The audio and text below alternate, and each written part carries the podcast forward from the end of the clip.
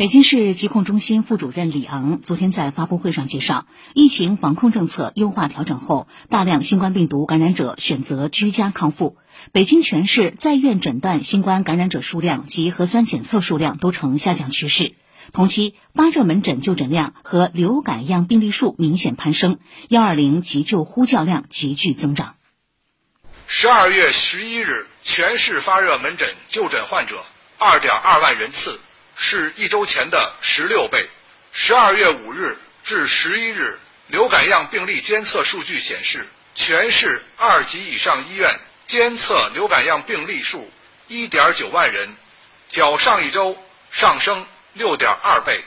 幺二零急救电话呼入量急剧增加，十二月九日达到高峰，二十四小时呼入量三点一万人次，达到常态的六倍。